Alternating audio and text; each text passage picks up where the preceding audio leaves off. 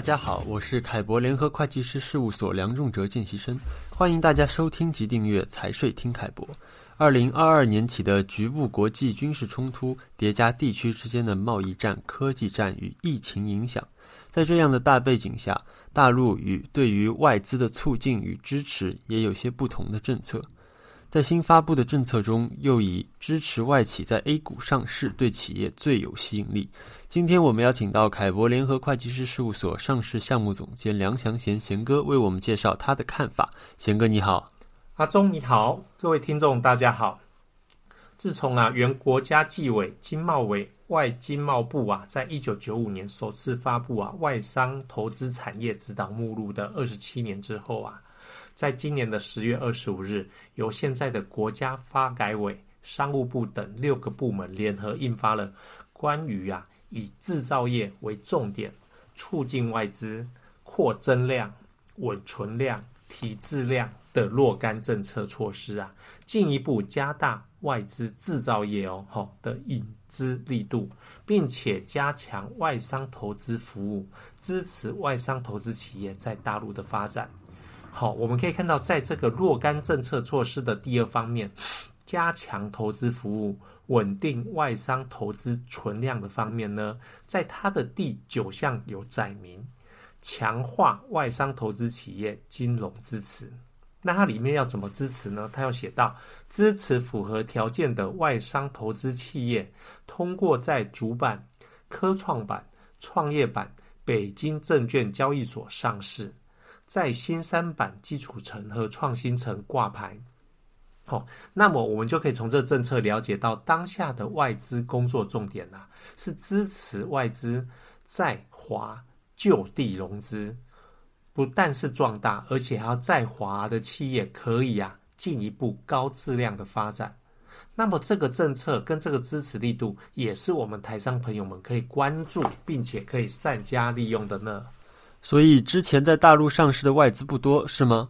是的，之前在大陆上市的外资还不多。目前最多的是港台地区投资者在大陆 A 股上市，其中又以台资的 A 股上市数量是最多的。台资的 A 股上市啊，最早是在二零零一年呐、外经贸部证监会啊，有发布了一个关于上市公司涉及外商投资有关问题的若干意见。隔一年以后呢，证监会就发布了信批规则第十七号外商投资股份有限公司招股说明书的内容与格式的特别规定，确立了外资企业上市的政策框架和基本的规范。那么，在二零零三年十二月三十日，上海 A 股就出现了第一家台资企业浙江国祥资了。那么，时光匆匆过去了十九年。除了沪深交易所的主板之外，大陆资本市场依序也建立了深圳创业板、上海科创板、北京证券交易所，而台资企业的上市队伍啊，也就日益庞大了。那么，台资在 A 股上市的数量有多少家呢？呃，就我自己的统计吼，二零二二年台资以控股或参股的形式在主板上市的有合富中国、盛辉集成，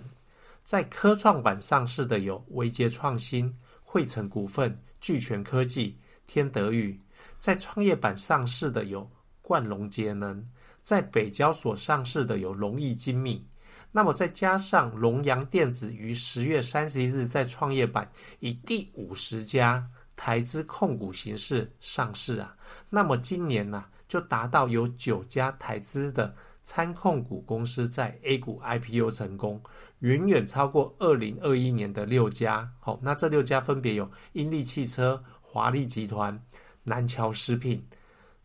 东亚机械、中富电路、安徽凤翔、巨星科技。那么其中它的安徽凤翔是凤凰是新三板平移到北交所的，所以是不纳入 IPO 统计。那么更超过了二零二零年的七家。那么二零二二年如果再加上已经过会还没挂牌的。还有金河集成，它是在科创板过会的；信鹰电子，它是在创业板过会的；伟达光电，它是十月二十八号才在北交所过会的。那么台资企业在 A 股上市的表现呢，将创下历史新高。好，所以自一九八八年呐七月三日，国务院发布了关于鼓励台湾同胞投资的规定以来啊，鼓励台湾投资者举办拥有全资资本的企业、合资经营的企业、合作经营的企业，哦，这种就是指所谓当年的老的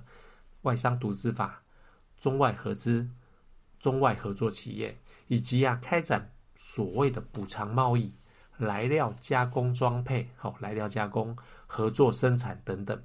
这三十多年过去了，台商前辈们除了在制造业啊，好默默的打拼外，也率先尝试并且融入啊大陆的资本市场，好，也参与过股权分置改革、多层次资本市场建设，并且在 A 股啊逐步形成了台商板块。好，目前台商控股就达到五十家，